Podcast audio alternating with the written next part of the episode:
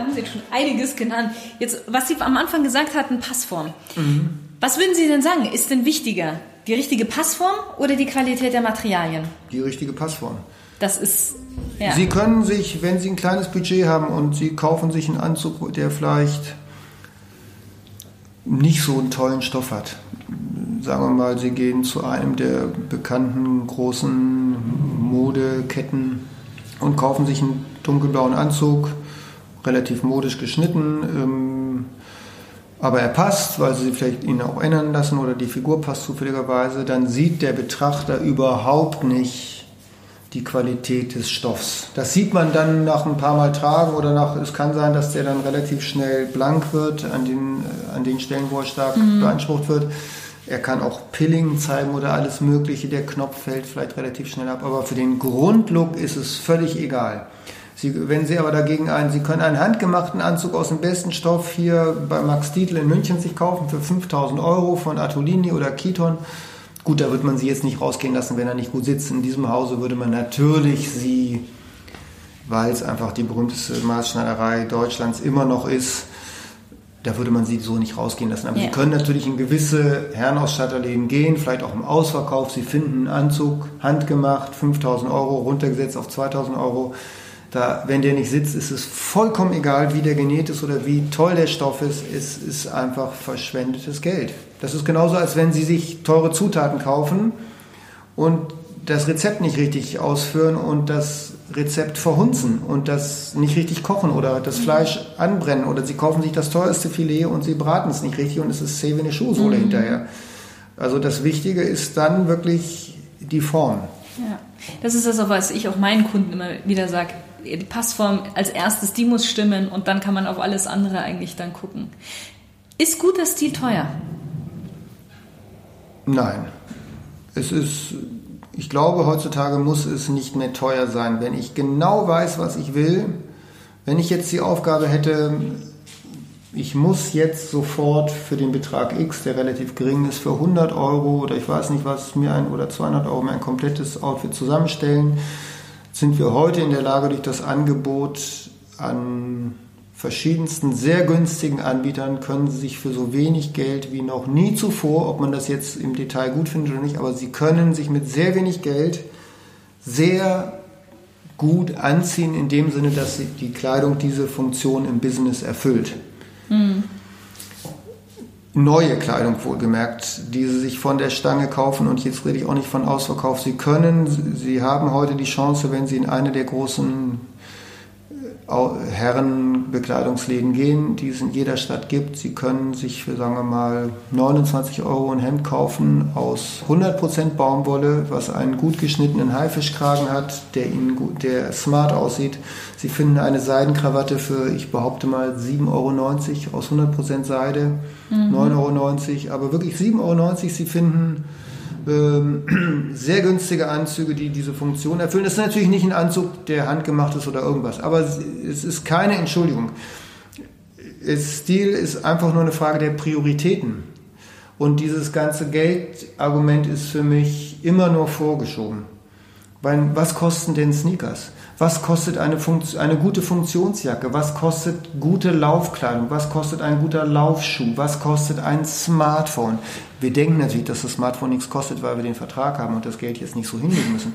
Aber viele Sachen, die wir uns im Alltag kaufen, die sind in der Summe viel, viel teurer als jetzt auch nur, ich rede gar nicht von teurer Kleidung, von mittel teurer Kleidung. Also Stil ist auf keinen Fall teurer und er ist auch insofern auf lange Sicht günstiger, weil er sie darf, wenn sie einen bestimmten klassischen Stil haben, der ja wesentlich unabhängiger ist von Trends, können sich in drei bis fünf oder zehn Jahren eine Garderobe aufbauen, die wie ein geschlossenes System ist, die, sich, die sie nur noch zu ergänzen brauchen ab einem mhm. bestimmten. Das ist so wie eine, die Kurve geht erst steil hoch und dann erreichen sie ein Plateau und sind überhaupt nicht gezwungen, plötzlich irgendwas Großes wieder zu investieren.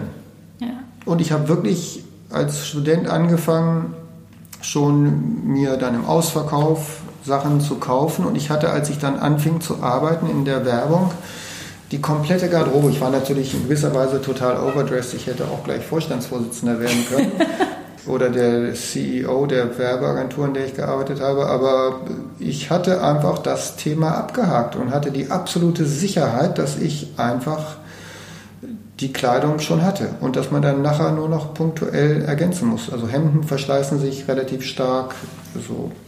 Also ich ja, habe jetzt, ich habe, ich habe einen Hemdenmacher in Wien, der ersetzt das dann, der liefert gleich den Stoff mit, wenn man die Hemden bekommt. Dass man die Manschetten auswechseln Manschetten kann. und Kragen mhm. kann man auswechseln. Das hat man früher in Deutschland auch gemacht. Dann hat man notfalls aus dem Rücken vom Hemd unten, weil die waren ja immer so lang, die Hemden, hat man ja. was rausgeschnitten, hat den Kragen neu gemacht. Ähm, dieses ganze Thema der Nachhaltigkeit und des ressourcenschonenden Agierens ist auch Teil dieser klassischen Kleidung, weil die Sachen schmeißt man dann auch nicht einfach weg. Aber wie gesagt, es ist einfach eine Frage der Priorität. Und die Priorität wird bei den meisten Leuten auf was anderes gesetzt. Das ist in anderen Kulturen anders. In Italien, immer wieder gern zitiert, haben die Menschen in der Regel kleinere Wohnungen und das Leben findet der Tradition nach oder der, des Klischees nach auf der Piazza statt. Man geht raus und äh, wer weiß, was die für eine kleine Wohnung haben. Die haben auch nicht so große Autos oftmals. Ähm, ich war letztens in Dänemark und habe so äh, Fans des klassischen Looks getroffen, die kamen alle auf dem Fahrrad an und die sagten, bei uns sind die Autos so teuer durch die Steuern, dass man sich eigentlich nur ein Auto kauft, wenn man eine Familie hat und das deswegen braucht. Mhm. Die hatten aber tolle Kleidung an. Und ich sage auch mal den Leuten im Business, niemand weiß, was ihr für ein Auto habt, niemand weiß, wie toll eure Küche ist, niemand weiß, wie schön euer Haus ist. Das ist man kann 20 Jahre mit Leuten zusammenarbeiten, die lädt man nie zu sich nach Hause ein vielleicht. Aber wenn ich jetzt hier in diesen Verhandlungsraum reinkomme oder ins Büro reinkomme, das sieht man doch. Das Auto, ich kann auch mit der Bahn kommen. Und das ist dieser Irrglaube. Natürlich hat das Auto in Deutschland äh, ist ein wichtiger Prestigefaktor. Wenn ich jetzt hier in der Maximilianstraße vor einem bestimmten Café vorfahren will, den Motor mal auffallen lassen will oder aussteigen will, dann gucken natürlich bestimmte Leute. Aber das ist doch so unwichtig. Ich kann auch zu Fuß um die Ecke kommen und kein Mensch weiß, was, dass da ja. irgendeine alte Schleuder steht. Das ist doch völlig uninteressant. Und deswegen, ähm, Stil hat gut angezogen zu sein, ist keine Frage des Geldes, es sei denn, das muss man natürlich der Fairness halber sagen, es gibt natürlich Leute, die haben so wenig Geld, dass es schwierig wäre, jetzt so aus dem Stand so eine äh, Garderobe mal herzuzaubern. Aber auch da muss man sagen, es gibt Leute in anderen Ländern der Welt, die viel, viel, viel, viel, viel weniger Budget haben, die es aber auch schaffen, wenigstens für den Bereich, wo es für sie wichtig ist, mit der Kleidung im, im Beruf zum Beispiel eben eine Minimalausstattung irgendwie sich äh, zusammenzustellen.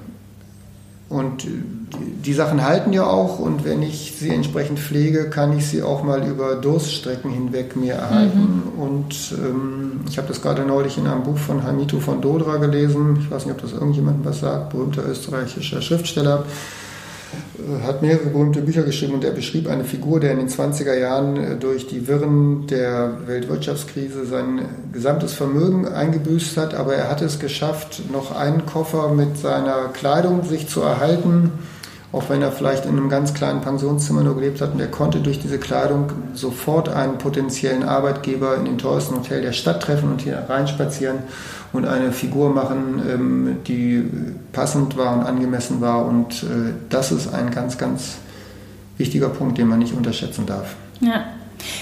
Oh, auch das, was Sie vorhin noch meinten, eben das Auto und sowas, das ist alles nicht so wichtig. Vor allen Dingen, die Menschen ziehen ja dann Rückschlüsse darauf, wie man gekleidet ist, ziehen ja automatisch die Rückschlüsse darauf, okay, der muss ja auch ein großes Auto ja. haben oder eine schöne Küche und so. Genau, also es ist, ähm, die Leute denken dann bestimmte Sachen einfach mit. Ne? Und ähm, ich will jetzt nicht sagen, dass man was vorgeben kann, aber nicht umsonst bedienen sich ja auch Hochstapler der Kleidung.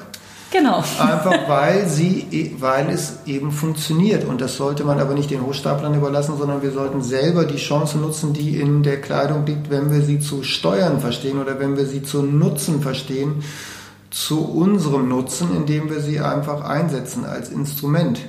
Genauso wie ich zum Beispiel in bestimmter Weise Tischmanieren einsetze oder wissen sollte, was üblich ist. Sage ich guten Appetit oder vielleicht auch nicht. Mhm. Setze ich mich mit den Ellbogen, stütze ich mich mit beiden Ellbogen ab oder stütze ich meinen linken Arm auf den Knie ab und löffel meine Suppe so mit dem Kinn drei Zentimeter über der Schüssel.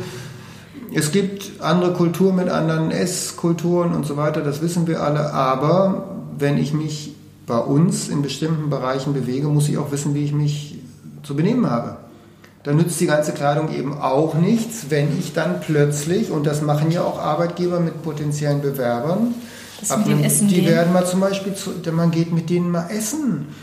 Oder ich habe das auch schon gehört, dass man äh, in einem, ein, der Chef eines großen Textilhauses, dass der mal alle Geschäftsführer oder alle Ladenleiter alle mal zu einem Wochenende in sein Landhaus am See hier in, in Bayern eingeladen hat. Ein ganzes Wochenende mit Grillabend, mit Dinner, mit Ausflug, mit Bootsausflug. Das heißt, die mussten drei, vier Dresscode-Situationen meistern und äh, das hat der natürlich gemacht, weil er gucken wollte, weil er den auf den Zahn fühlen wollte. Und wenn man da dann unsicher ist und je nach Branche, ob es wichtig ist und wie wichtig es ist, ist das eine ganz wichtige Fertigkeit, genauso wie ich dann eben auch in der Lage sein muss, bei einem kleinen Smalltalk jetzt nicht stumm dazustehen oder plötzlich mit Politik anzufangen, wo es mhm. völlig unangebracht ist, oder erstmal äh, die anderen zu beleidigen, weil ich irgendwelche haarsträubenden Theorien äußere. Also das muss man auch lernen, das gehört dazu. Aber die Kleidung ist da sicherlich von diesen sogenannten Soft Skills sicherlich nicht das Unwichtigste. Ich würde noch gerne kurz ein bisschen auf den Gentleman eingehen, weil Ihr Buch hieß ja, ja. Der Gentleman. Was macht denn für Sie ein Gentleman aus? Ist es mehr so die innere Haltung oder der Stil? Das wirkt, das ist eine Wechselwirkung. Natürlich ist der, ich habe das mal in einem Interview vor vielen Jahren schon gesagt, auch in der Unterhose ist der Gentleman ein Gentleman und ähm, also er braucht jetzt nicht die Kleidung, um sich in einer gewissen Weise zu benehmen. Das heißt, rücksichtsvoll zu sein, höflich zu sein, Humor zu haben, Selbstironie zu haben. Also das sind Sachen, die für mich dazugehören, sich selbst nicht so wichtig zu nehmen, nicht am Abflugschalter ein Riesentheater zu machen, weil man keinen Upgrade kriegt und Selbstbeherrschung zu üben, was sehr schwer ist natürlich, aber dass man sich versucht zu beherrschen, dass man eben nett ist, locker ist. Also ich habe eben Prinz Charles erwähnt, das ist natürlich sein Beruf, der muss sein Leben lang, vielleicht ist es auch schrecklich, man denkt vielleicht, es ist beneidenswert, aber der, weil er alles so finanziell hat natürlich, aber der muss ja jedes Jahr Dutzende von Veranstaltungen machen, immer fremde Leute und er muss immer nett und lustig sein. Und wenn man ihn sieht bei diesen Events, der wirkt ja unheimlich freundlich, geht auf die Leute zu, macht, er war jetzt ja auch in Bayern zu Besuch, er macht mhm. jeden Spaß mit. Natürlich interessiert es ihn wahrscheinlich mehr, wenn er einen Ökobauernhof besichtigen kann, als einen Betrieb, der ihn vielleicht nicht interessiert. Aber er schafft es ja irgendwie immer, nett und menschlich aufzutreten und sympathisch aufzutreten, ohne distanzlos zu werden. Ja. Und das ist für mich, deswegen sagte ich, ist Prinz Charles für mich auch irgendwie so eine Stilikone. Eine Stilikone, aber eben auch eine Gentleman-Ikone, weil das für mich das so verkörpert, dass diese, diese Souveränität, diese Lockerheit ne? und nicht dieses Herablassende, es muss auch nicht anbiedernd sein, aber eben einfach dieses Lustige, dass man eben nicht so ein stieseliger Typ ist, sagt man hier auch stieselig in Bayern, ja. also nicht so steif und da rumsteht. Nein, ich, ich, wenn ich auf eine Feier gehe, dann ist die, die Feier nicht dazu, dass ich meinen schönen Anzug zeige. Das ist nicht der Gentleman. Er geht dahin, damit alle ihren Spaß haben, damit der Gastgeber sich freut, dass man sich amüsiert und lustig ist ne? und locker ist. Und da gehört eben auch dazu, dass man dann eben sagt, okay, das ist ein Bootsausflug, dann komme ich in kurzen Hosen und äh, gehe barfuß ins Wasser. Ne? Das ist doch, man muss locker sein. Und äh, man muss auch die teuerste und eleganteste Kleidung so tragen, als wäre es die selbstverständlichste Sache der Welt. Das ist für mich der Gentleman. Natürlich ist es so, dass diese, bei Gentleman denkt man meistens an bestimmte Kleidungsstücke, die karierte Tweedjacke, vielleicht einen dunklen Anzug, den Smoking, in dem sich der Gentleman, dass er überhaupt besitzt, dass er damit umzugehen versteht. Aber natürlich diese Werte der Höflichkeit, das kann natürlich jeder machen, aber ich glaube, dass man es eher, wenn einer jetzt eine Jogginghose trägt und Flipflops und einen Tanktop und eine ganz dicke Goldkette anhat und Earplugs und alles mögliche, wo man so sagen würde, das ist jetzt nicht Prinz Charles vom Stile. Wenn der der höflichste Mensch der Welt ist, schön, da freut man sich. Warum soll das auch nicht sein? Viele Leute denken ja, oh, wie sieht der aus? wie benimmt er sich jetzt? Aber die sind ja auch die nettesten Menschen der Welt. Wenn aber jemand natürlich eine tolle Tweetjacke anhat, schöne handgemachte Schuhe, wenn der sich wie ein Röpel benimmt, fällt es natürlich noch umso mehr auf und er schadet diesen ganzen Leuten, die sich so kleiden und vielleicht auch nett sind. Also das ist, man steht, man exponiert sich natürlich durch diese mhm. Kleidung sehr viel stärker.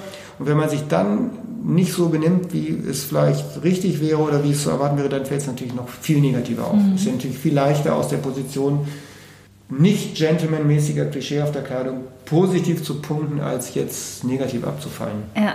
Stirbt der Gentleman aus? Nein, das Bild wandelt sich. Es wird dieses Klischeebild oder diese Hülle, diese Hülse wird mit immer neuen Inhalten gefüllt. Im 18. Jahrhundert war es eine Selbstverständlichkeit, dass ein Gentleman Leibeigene hatte, mhm. Sklavenhalter war. Es war normal, und ich sage das jetzt mit aller Vorsicht, aber ich sage es trotzdem, es war normal, dass ein Gentleman ein europäischer Gentleman Rassist war, nach unseren heutigen Begriffen, war mhm. der in aller Regel Rassist.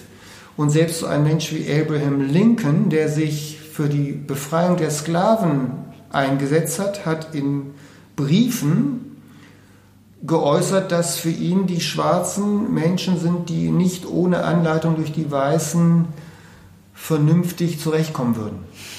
Das ist für unsere Begriffe heute absolut rassistisch und ähm, zu verurteilen, aber damals war er trotzdem ein fortschrittlicher Mensch, weil er sich für die Sklavenbefreiung eingesetzt hat.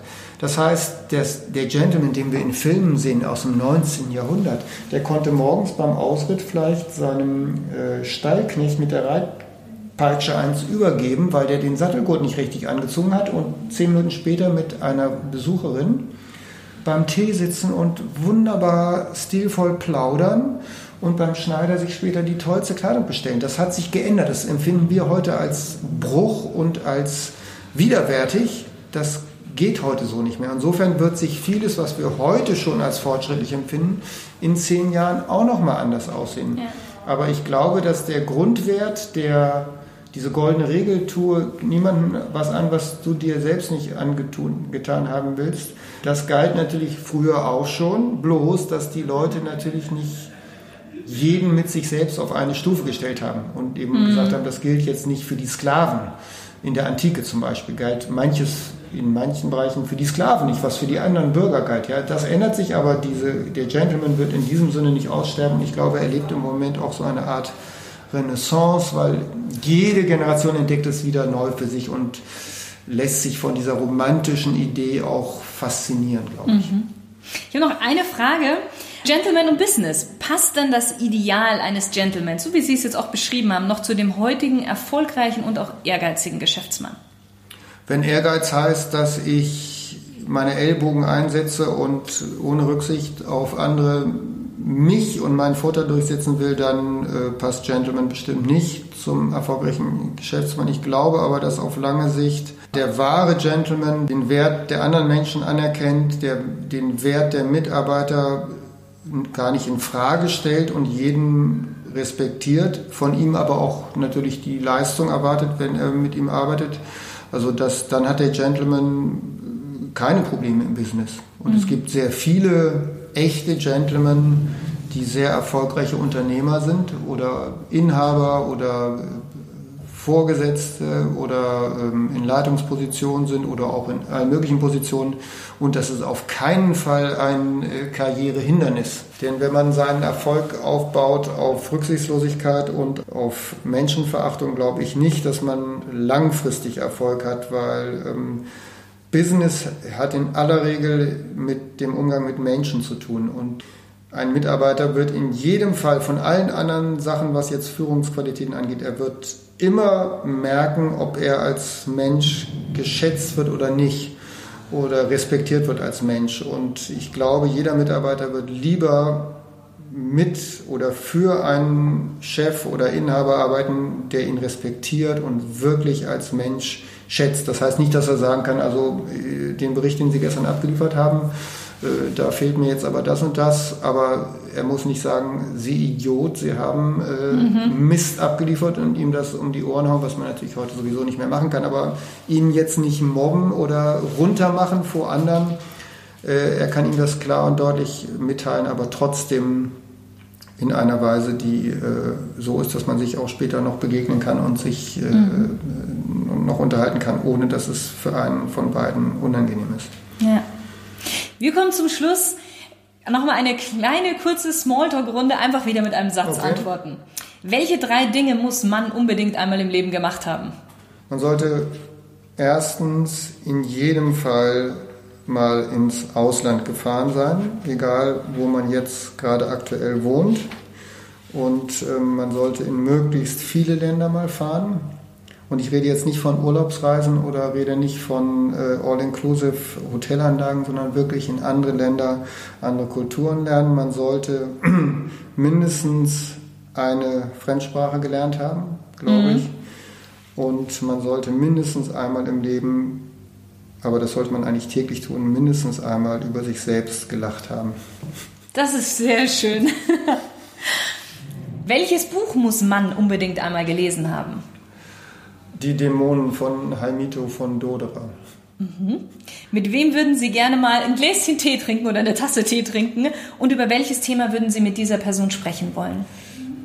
Ich würde tatsächlich gerne mit Prinz Charles mal eine Tasse Tee mhm. trinken. Das würde ja auch passen. Und mich über die britische äh, Wollerzeugung unterhalten und über die britische Textilindustrie und was man für sie tun könnte. Schön. Wenn Sie eine Sache auf der Welt verändern dürften, was wäre das? Ich würde in allen Staaten äh, den Laizismus einführen, also die Trennung von Staat und Religion. Mhm. Was ist Ihr größter Traum, den Sie sich noch erfüllen möchten? Ich habe keine Träume, die ich aufgespart habe. Das heißt nicht, dass ich nicht vielleicht äh, das ein oder andere noch gerne machen würde, aber in materieller Hinsicht gibt es nichts, was ich gerne noch machen würde. Mein einziger Wunsch ist, dass ich so alt werde, dass ich alle meine Kinder wachsen werden sehe und dass ich möglichst lange mit meiner Familie zusammenleben kann und mich an ihr erfreuen kann und mit ihr rumstreiten kann und mit ihr leben kann. Ähm, aber in materieller Hinsicht habe ich keinerlei Wünsche. Welche drei Ratschläge würden Sie Ihrem 20 Jahre jüngeren Ich geben? Lieber zuhören als äh, selber reden. Das ist eigentlich der wichtigste Ratschlag, der äh, alle anderen Ratschläge eigentlich inkludiert macht. Ja. Mhm. Und jetzt kommt noch ganz zum Schluss die Hörerfrage. Die kommt diesmal von Fabian aus Günzburg und der fragt, was ist Ihr Trick oder Ihr Ritual, um nach einem stressigen Tag wieder runterzukommen? Ich lese wie jeden Abend ähm, vorm Schlafengehen in dem Buch, was ich gerade lese, mhm. mindestens eine Viertelstunde, manchmal auch eine Stunde. Also das ist einfach mein tägliches, auch auf Geschäftsreisen, mein Ritual, dass ich einfach aus dieser Welt des die mich faszinierende Welt, dass ich wieder rauskomme und mich in eine andere Welt versetze, sei es ein Sachbuch oder ein literarisches Buch, dass ich einfach dann den Kopf wieder frei habe. Die Stigemus-Hörer sind jetzt bestimmt sehr neugierig auf, auch auf Sie geworden und ähm, wollen Sie uns noch eine Homepage oder eine Kontaktmöglichkeit mitteilen, wo man noch mehr Informationen über Sie holen kann, beziehungsweise auch wirklich mit Ihnen Kontakt treten kann? Ja, sehr gerne. Also ich habe eine Webseite, die heißt bernhardrötzel.de. Wenn Sie kommen eingeben, landen Sie trotzdem da. Wenn Sie meinen Namen eingeben, da gibt es Kontakt, Info, eine E-Mail. Sie können mir eine E-Mail schreiben. Ich beantworte auch wirklich alle E-Mails wenn da äh, ein Absender drunter steht. Ähm, meistens ist es auch der Fall. Sie können mich bei Instagram kontaktieren. Unter Bernhard Rötzel finden Sie mich. Auch da gehe ich auf alle Fragen ein, wenn Sie über ein Hi hinausgehen. Äh, die Kontaktanbahnung beantworte ich gerne Fragen, auch bei Kommentaren.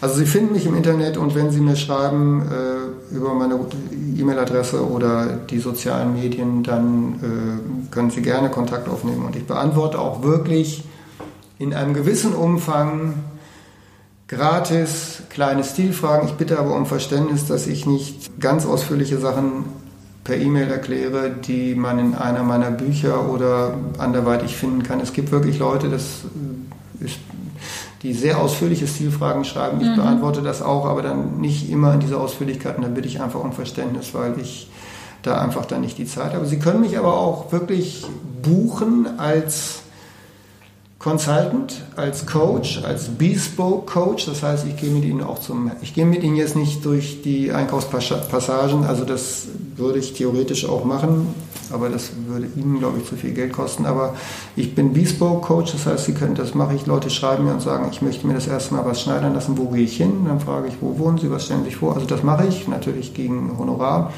Ähm, aber ansonsten, ich bin immer für meine Leser da oder für zukünftige Leser und versuche alle Fragen äh, zu beantworten und äh, antworte in jedem Fall. Sehr gut. Herr Rötzel, vielen, vielen Dank für das tolle Interview. Sie haben da sehr, sehr viele Nuggets mit reingepackt, wo man sich, glaube ich, jetzt auch viel rausholen kann.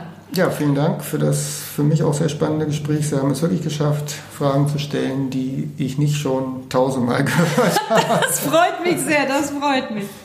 Und auch an dich, lieber Stilgenusshörer. Schön, dass du wieder mit dabei warst. Und bis zum nächsten Mal. Dir hat die Folge gefallen und du möchtest keine weitere mehr verpassen? Dann klicke schnell auf Abonnieren und du kommst regelmäßig in diesen Hörgenuss. Und solltest du selbst eine Frage haben, die du meinem nächsten Interviewgast stellen möchtest, dann schreibe mir einfach eine E-Mail unter podcast.shirinsayed.com oder komm auf meine Homepage www.shirinsayed.com und dann unter Podcast. Ich freue mich auf deine Frage. Deine Shirin.